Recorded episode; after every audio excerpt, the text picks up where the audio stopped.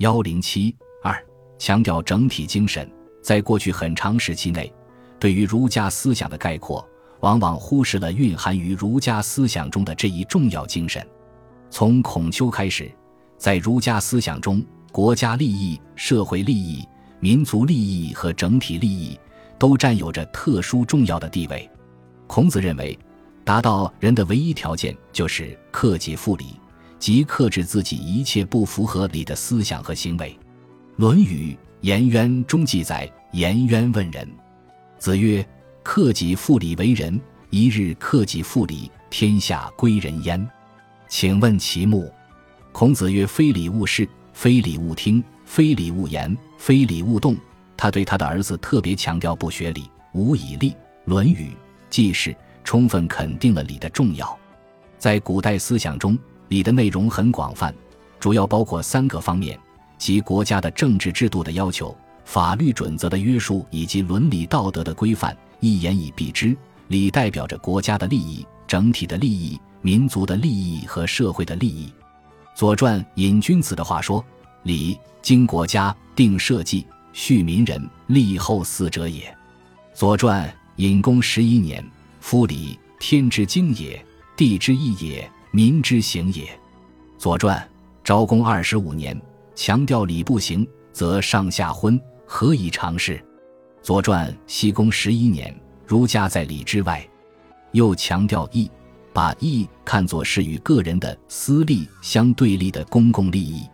在个人对他人、对社会的关系上，儒家强调义以为上，先义后利，主张见得私义，见利私义，反对见利忘义。以私废公，孔子说：“君子喻于义，小人喻于利，并不是把君子和小人看成是固定不变的两种相互对立的人格模式，而是提出了一种判断君子和小人的评价标准。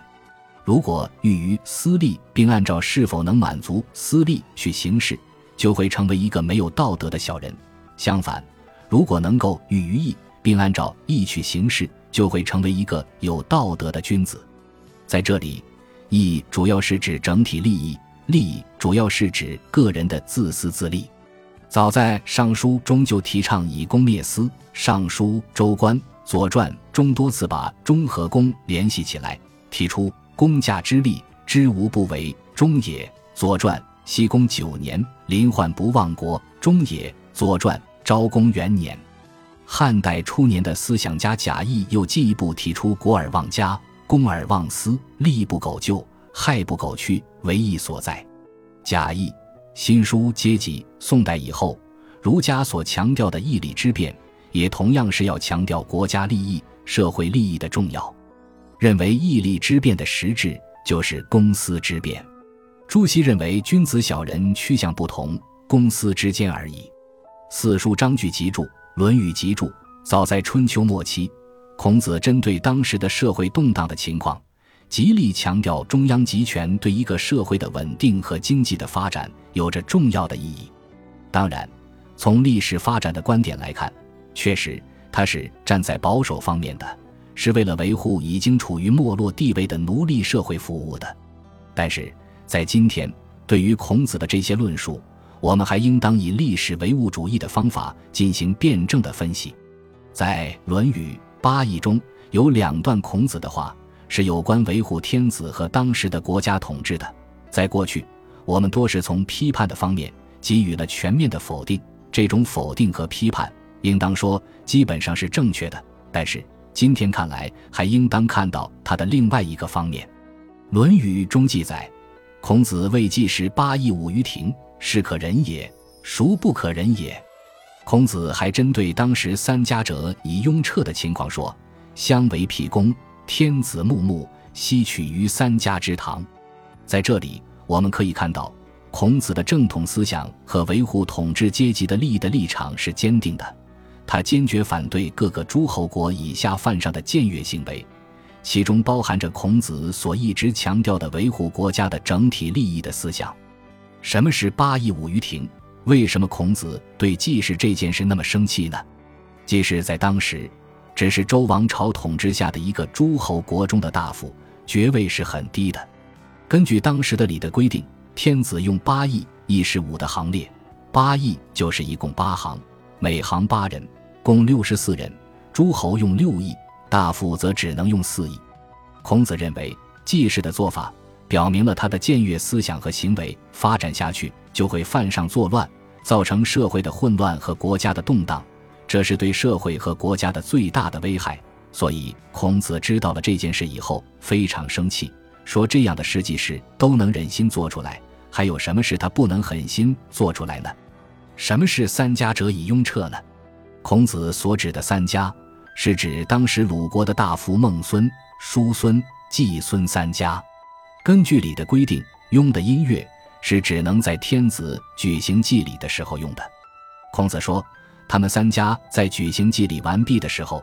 也叫乐公唱雍的诗，而这首诗所唱的内容，则是四方的诸侯都来助祭，天子严肃的在那里主祭。这三家奏这样的乐，到底是什么意思呢？当然，在孔子看来，这是大逆不道的。在《论语·记事》中，孔子又从另一个方面论述了他的这一观点。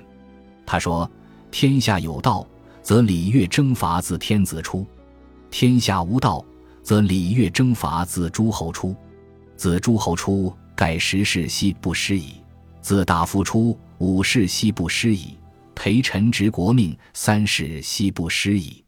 天下有道，则政不在大夫；天下有道，则庶人不义。孔子发了这么大的议论，究竟说的是什么意思呢？孔子所说的道的意义和内容是很广泛的，在这里。主要指的是一个社会的统治秩序。如果一个社会的统治秩序得到巩固，孔子就认为是天下有道；否则就是天下无道。那么，判断一个社会是否巩固的标准是什么？孔子认为，一个很重要的标准就是看他的中央政府的权威，看他的政令能不能在全国得到贯彻。如果周天子的大权旁落到诸侯国的国君的手上，大概经过时代，很少有不垮台的。如果是落到诸侯国的大夫的手上，那么经过五十，很少有不垮台的。如果落在大夫的家臣的手里，经过三代，很少有不垮台的。所以孔子说：“天下有道，国家政权就不能落在各个诸侯国的手里。”由此可见，孔子强调，为了保持社会的安定，为了维护一个社会的统治秩序。加强中央领导的权威是非常重要的。当然，我们应当用马克思主义的历史唯物主义来分析这个问题。孔子所要维护的是奴隶主阶级的统治，他所说的中央集权是一种剥削阶级对被剥削阶级的压迫和统治，这是应当彻底否定的。但是，孔子思想中的这一精神对中国社会的发展是有重要影响的。对他在历史上所起的作用，也要做辩证的分析。在今天，国家政权和中央领导的权威是建立在广泛的人民大众的民主和自由的基础之上的，这是我们必须认识清楚的。儒家的整体主义思想对弘扬中华民族的爱国主义起了重要作用。从孟子的“杀身成仁，舍生取义”，到范仲淹的“先天下之忧而忧，后天下之乐而乐”。直到顾炎武的天下兴亡，匹夫有责和林则徐的苟利天下生死矣，其因或伏笔趋之，都可以说是从中国古代儒家的整体主义出发的。